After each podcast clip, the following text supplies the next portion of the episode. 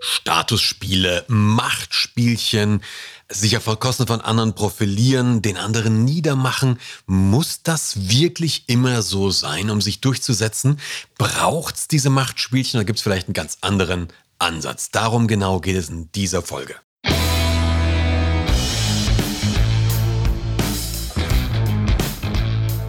Herzlich willkommen zu Remove Before Flight, deinem Podcast, der Podcast, der sich an alle Menschen richtet, die sich für Themen interessieren wie Verantwortung, Führung, Management, Kommunikation und dem ganzen Bereich, der so dazugehört.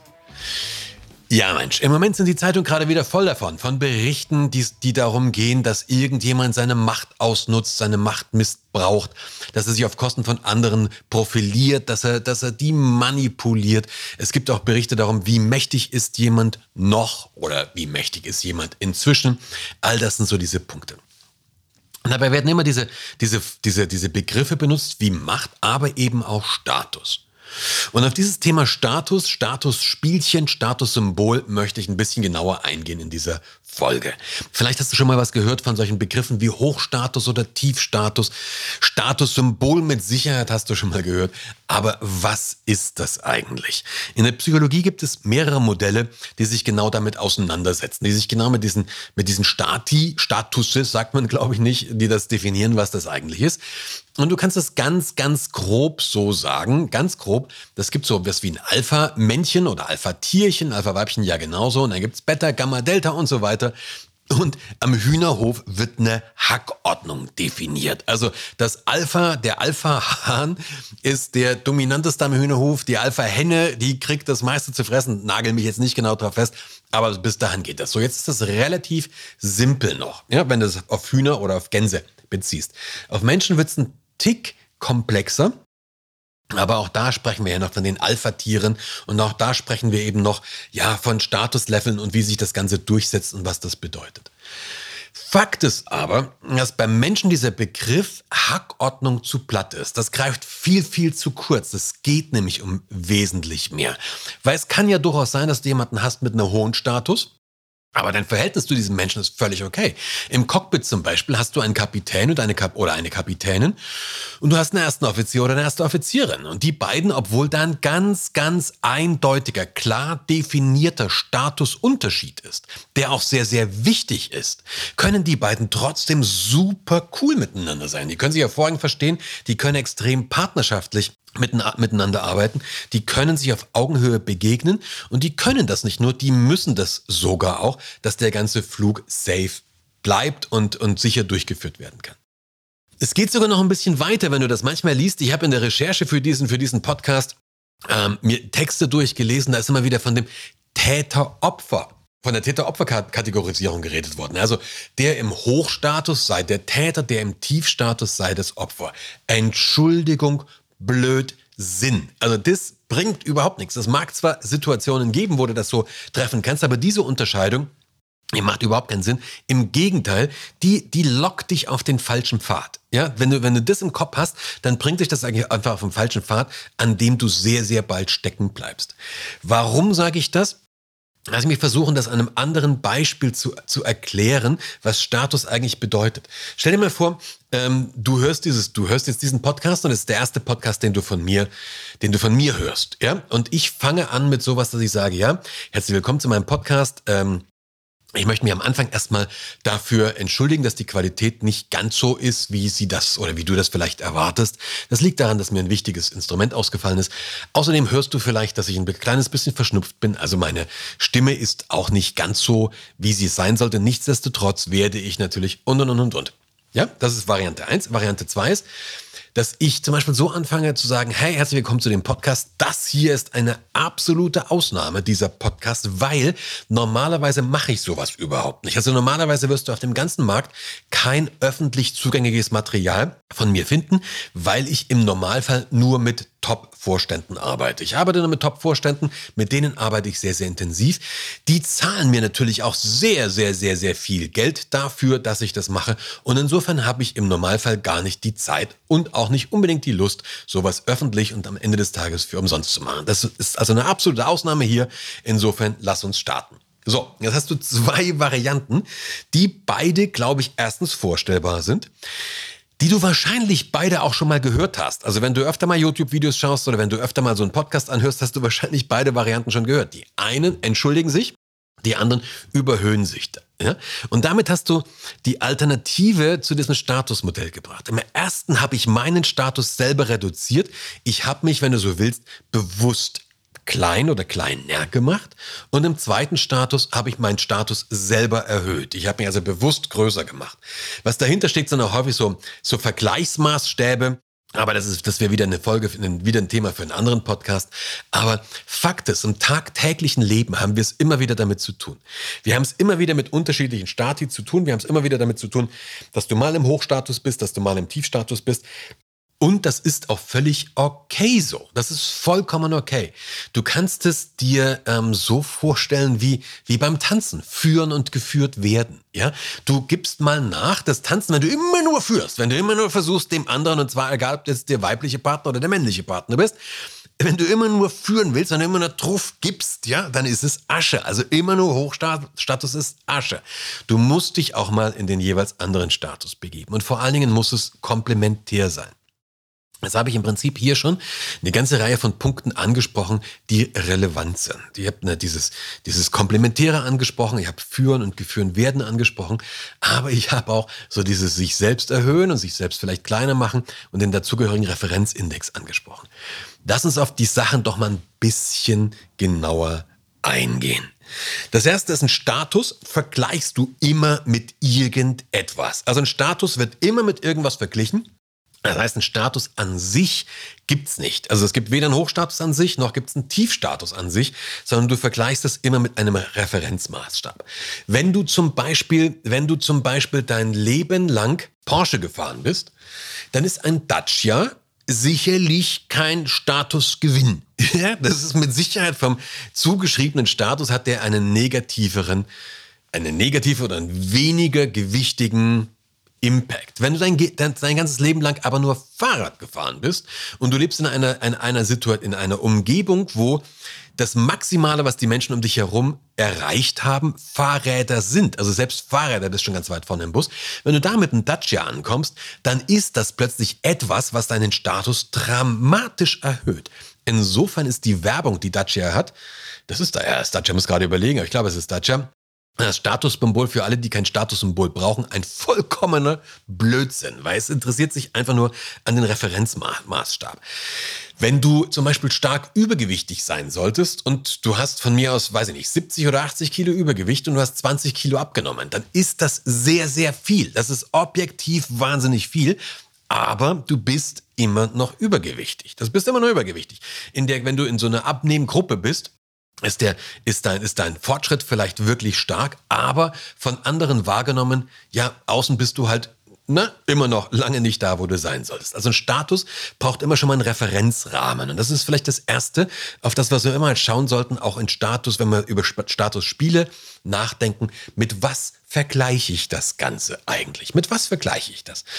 Und wenn mich dann jemand blöd anmacht zum Beispiel oder versucht mich niederzumachen oder versucht irgendwie auf mir rumzutreten oder mich bloßzustellen und zu provozieren, dann kann ich mir die Frage stellen, okay, was ist denn der Referenzmaßstab? Wenn der mir ehrlich gesagt scheißegal ist, ja, warum sollte ich mich dann drüber aufregen? Also wenn mich zum Beispiel jemand blöd von der Seite anmacht, wie zu sagen, naja, also der Fitteste bist du jetzt auch nicht. Das passiert mir ansatzweise, wenn ich ins Fitnessstudio gehe. Äh, und dann schaue ich aber einfach mal rüber, wo der dann manchmal wirklich, das ist da, Gott sei Dank sehr, sehr selten. Aber es gibt ein paar, die sich dann wirklich das Nächste so hochholen. Was will denn der Depp jetzt hier? Ja, dann denke ich immer, ey, Alter, ich könnte mal tiefenentspannt dein Vater sein. Aber tiefenentspannt. Und da wärst du heute schon, ja, da wärst du jetzt im gleichen Alter. Also deswegen könnte ja dein Vater sein.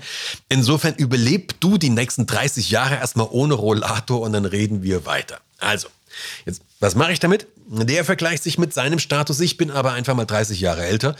Und damit ist mir das scheißegal, ob der mich mit den Werten eines 20- oder 25-Jährigen misst. Und gleichzeitig hast du jetzt aber auch gesehen, das, was ich mache, für mich intern, das sage ich den Leuten nicht.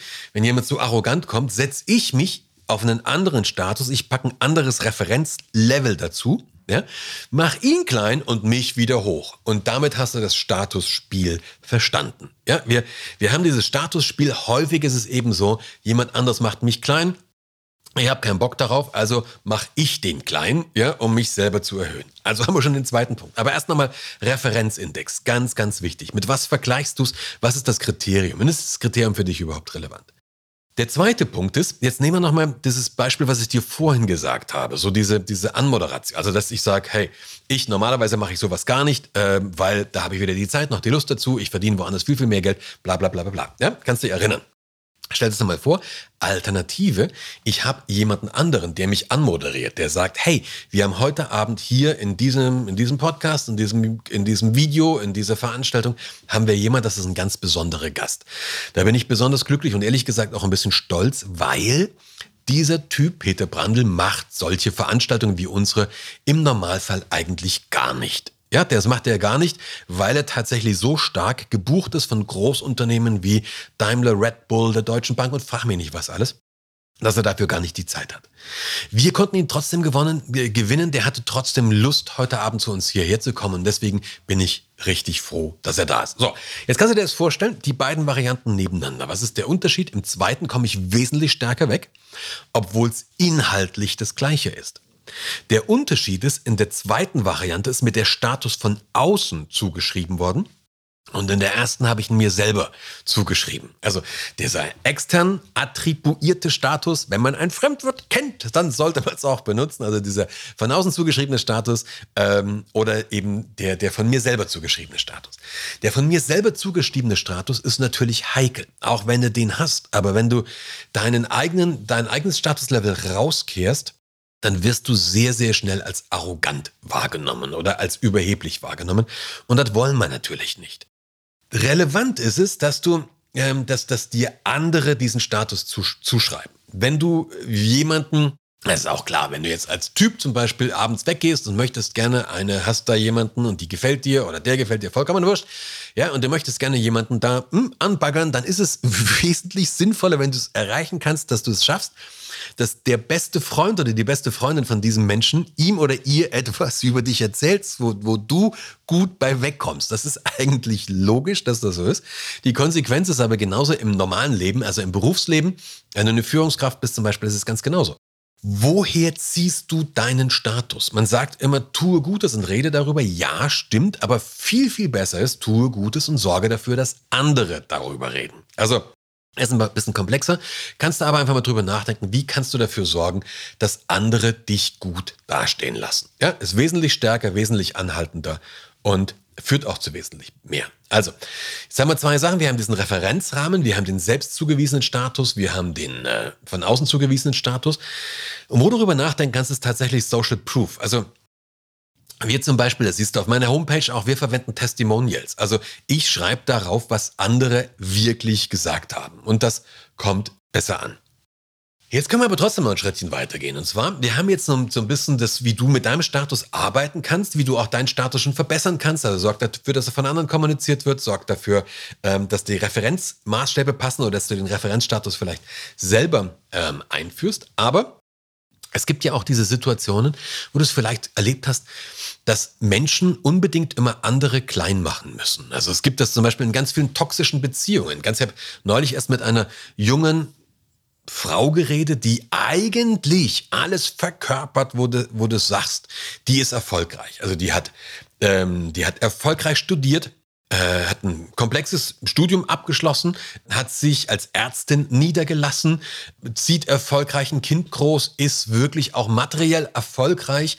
Also jetzt nicht so, dass die da jeden, jeden, jeden Monat äh, äh sich einen neuen Ferrari kauft, aber eigentlich so von außen betrachtet alles, ähm, was du willst. Und trotzdem gab es da eine Beziehung, wo die die immer wieder niedergemacht worden ist, also wo es immer wieder passiert ist. Und ich denke nur ein Beispiel, hast du mit Sicherheit auch in deiner eigenen Beziehung, mit deinem eigenen Leben, mit Sicherheit hast du irgendeinen Menschen, einen Mann, eine Frau, die dich immer wieder klein macht. Und so sagen wir das ja auch. Ja, wir sagen zwar runter macht, aber das, was wir damit meinen, ist, der, dies, der Mensch macht uns immer wieder klein. Und jetzt ist es vollkommen egal, ob das dein Lebenspartner oder deine Partnerin ist, ob das ein Chef oder eine Chefin ist, ob das irgendjemand in deinem Freundeskreis ist, ja, ob du gemobbt wirst, die Leute machen uns immer wieder klein. Und jetzt kann ich mir die Frage stellen, warum machen die das? Daher kommt übrigens diese Täter-Opfer Bezeichnung. Ich kann mir die Frage stellen, warum machen die das eigentlich? Also warum macht jemand, dem es ja, dann kommt auch die Frage, da jemand anders, dem es eigentlich super geht, super erfolgreich, jede Menge Kohle, kann alles haben, was er oder was sie will, warum muss der andere Menschen klein machen? Und das verstehst du, Du, intuitiv hast du es wahrscheinlich sowieso verstanden. Und klar wird es aber, wenn ich noch einen weiteren Begriff einführe. Und dieser noch weitere Begriff ist der innere und ist der äußere Status. Jetzt nicht von innen oder von außen zugeschrieben, also nicht, dass du selbst sagst, ich bin der Geilste oder das andere sagen, sondern der echte innere oder der, oder der, der echte innere Status versus, ähm, versus eben der äußere Status. Der äußere Status, der kann sich definieren über klassische Statussymbole, also über den Porsche, über die Villa, über den weiß der Geier was, ja. Aber der innere Status ist was ganz anderes. Und der innere Status ist viel, viel, viel, viel wichtiger. Ich habe mir, vielleicht kennst du diesen Spruch, ja, wahrscheinlich kennst du, was, was stört es eine deutsche Eiche, wenn eine Sau sich an ihr kratzt? Dieser Spruch beschreibt es sehr, sehr, sehr, sehr gut. Ja, ähm, natürlich einen, alten, stabilen Baum, dem ist, dem ist es völlig wurscht, wenn eine Wildsau sich irgendwo da unten an meiner Wurzel schubbert. Das ist mir vollkommen wurscht. In einem anderen Kontext, ich weiß nicht mehr, wo habe ich einen Spruch gehört, der sagt das Gleiche aus, aber ein bisschen in einem anderen Tonus. Der sagt, die meisten Menschen definieren Macht als das, was ich austeilen kann. Ja, also was ich anderen Menschen zufügen kann. Das ist sicherlich eine Form von Macht, aber das ist nicht die eigentliche Macht. Die eigentliche Macht ist nämlich das, was ich einstecken kann, ohne verwundet oder, zu, oder verletzt zu sein, ohne geschwächt zu sein. Die einzige Macht ist das, was, die eigentliche Macht ist das, was ich wegstecken kann, ohne dass es mich tatsächlich angreift, verletzt, schwächt oder tangiert. Okay, hier, genau hier kommen wir zu dem Punkt. Du kennst Leute mit Sicherheit auch, die so in sich selbst ruhen. Und das hat überhaupt nichts mit externem Erfolg zu tun. Also ich kenne zum Beispiel tatsächlich Menschen, die sind wirklich nach den allgemeinen Definitionen eher unerfolgreich und haben eher, sitzen die am unteren äh, äh, Ende der Nahrungskette, haben also keinen besonders hohen Status. Und trotzdem ruhen diese Menschen so in sich und strahlen so eine innere Autorität aus ja, dass sie einfach in einer Runde am Ende des Tages auch häufig, vielleicht nicht unbedingt im Mittelpunkt stehen, aber eine zentrale Runde haben. Es gibt Menschen, die müssen nicht mit riesigen Goldkettchen behangelt sein oder mit einem Chanel-Täschchen irgendwo reinkommen. Wenn die einen Saal betreten, nimmst du das wahr, dass die einfach diesen Saal betreten. Das ist so diese ähm, Ausstrahlung, würde man das auch häufig nennen. Der Grund für diese starke Ausstrahlung ist meistens ein sehr, sehr gefestigter, starker innerer Status. Bedeutet, ich weiß, wer ich bin und ich weiß, was ich mir wert bin, nämlich genug. Und da kommt es zu so einem, zu so einem Begriff wie Selbstwertgefühl, Selbstbewusstsein. Wenn ein Mensch sich selber nicht nichts wert ist, dann ist dieser Mensch permanent auf einem Tiefstatus. Ja, das ist logisch. Wenn ich mir selber nichts wert bin, wenn ich keinen Selbstwert habe, bin ich logischerweise permanent auf dem Stiefstatus. Jetzt kann ich mich zwar mit Statussymbolen umgeben und den Hochstatus spielen, aber ich bin immer auf dem Tiefstatus. Bedeutet, wenn ich jetzt mit jemandem kommuniziere, und das funktionieren soll, muss ich den erstmal runter auch auf den Tiefstatus ziehen, weil wir können dauerhaft immer nur auf Augenhöhe kommunizieren. Und wenn ich da unten bin, muss ich den anderen logisch erstmal runterziehen. Und das mache ich nur, indem ich ihn fertig mache, indem ich ihn klein mache. Dass das natürlich ein idiotischer Plan ist, darüber sind wir uns, sind wir uns einig. Aber wer frei von Schuld ist, werft den ersten Stein. Ich glaube, jeder von uns kennt das. Ich habe dir vorhin dieses Beispiel von mir im Fitnessstudio gemacht das habe ich nicht unbedingt artikuliert, aber für, für mich mache ich es, ich mache den anderen intern, für mich in meiner Vorstellung erstmal klein, damit es mir wieder gut geht. Ja, Punkt. Und das ist manchmal völlig in Ordnung, manchmal überhaupt nicht schlimm. Wenn ich mir im Fitnessstudio dann überlege, hey Junge, ich könnte dein Vater sein, ist das, glaube ich, nicht dramatisch. Aber in anderen Situationen, wenn ich es tatsächlich, wenn ich nur agieren kann, indem ich andere klein mache, ist das, glaube ich, sehr, sehr blöd. Phasen, wo das so, zumindest Phasen, wo das so war, haben wir alle schon mal erlebt. Also wenn du ein gewisses Lebensalter hast, hast du mit Sicherheit so eine Phase schon mal erlebt, wo du dich einfach auf Kosten von anderen profilieren musstest, wolltest. Und ich glaube, du weißt auch, dass das eine Phase war, wo, wo es dir tendenziell nicht gut geht. Wie änderst du sowas? Wie kommst du da wieder raus oder wie kannst du deinen eigenen inneren Status stärken? Das, was ich jetzt sage, natürlich, das wäre komplett für mindestens drei weitere Podcast-Folgen würde das ausreichen. Insofern streifen wir das jetzt bloß ein bisschen. Ich möchte ja bloß ein paar Ideen geben. Aber das, was ich dir jetzt sage, das kannst du für dich anwenden. Das kannst du aber auch für jeden Menschen anwenden, mit dem du zusammen bist. Wenn du zum Beispiel ein Kind hast und du merkst, dass dieses Kind dieses Statusproblem eben hat, dass es einfach Minderwertigkeitsgefühle hat, dass es sich nicht gut fühlt und, und, und, und, und. Dann kannst du mit diesem Kind oder mit dir selber etwas machen. Du kannst nämlich nach deinen eigenen inneren Dialogen forschen. Also wie redest du mit dir selbst? Wie sprichst du mit dir selbst? Hast du zum Beispiel so, so Formulierungen, wo du sagst, ja, dafür bin ich eh zu blöd, das schaffe ich sowieso nicht. Die werden gerade auf mich gewartet haben. Ja, ja klar, dass mir das wieder passiert oder so eine Sache. Wie redest du mit dir selber? Wenn du so eine Formulierungen hast, ja, dann ist es ja logisch, liegt auf der Hand, dass diese Formulierungen eher dazu geeignet sind, dich selber runterzuziehen, dich selber fertig zu machen. Ja, wenn du dir am Tag 50 Mal sagst, ja klar, dafür bin ich zu blöd, irgendwann glaubst du es. Also wenn du dir selber autosuggestiv immer wieder predigst, irgendwann glaubst du es. Also hier ist die Frage, erstmal darauf zu achten, wie redest du eigentlich mit dir selber? Was ist so ein Glaubenssatz, den du über dich hast? Ja, ist der, und sind diese, sind diese Glaubenssätze, schaffe ich sowieso nicht, da bin, dazu bin ich zu dumm, dazu bin ich zu schlecht ausgebildet, ich bin eher schüchtern. Ja, was, was sind so diese, diese Glaubenssätze, diese Dialoge, die du mit dir selber hast? Und das ist der erste Schritt, dass dir das mal bewusst wird, dass du jetzt dir bewusst wird, wie redest du mit dir selber? Und dann kannst du es verändern. Die einfachste Variante, sowas zu verändern, jetzt ohne großartig da wirklich reinzukrätschen oder irg irgendwelche Veränderungsformate mit dir zu machen, ist ein Wort. Und dieses Wort heißt noch.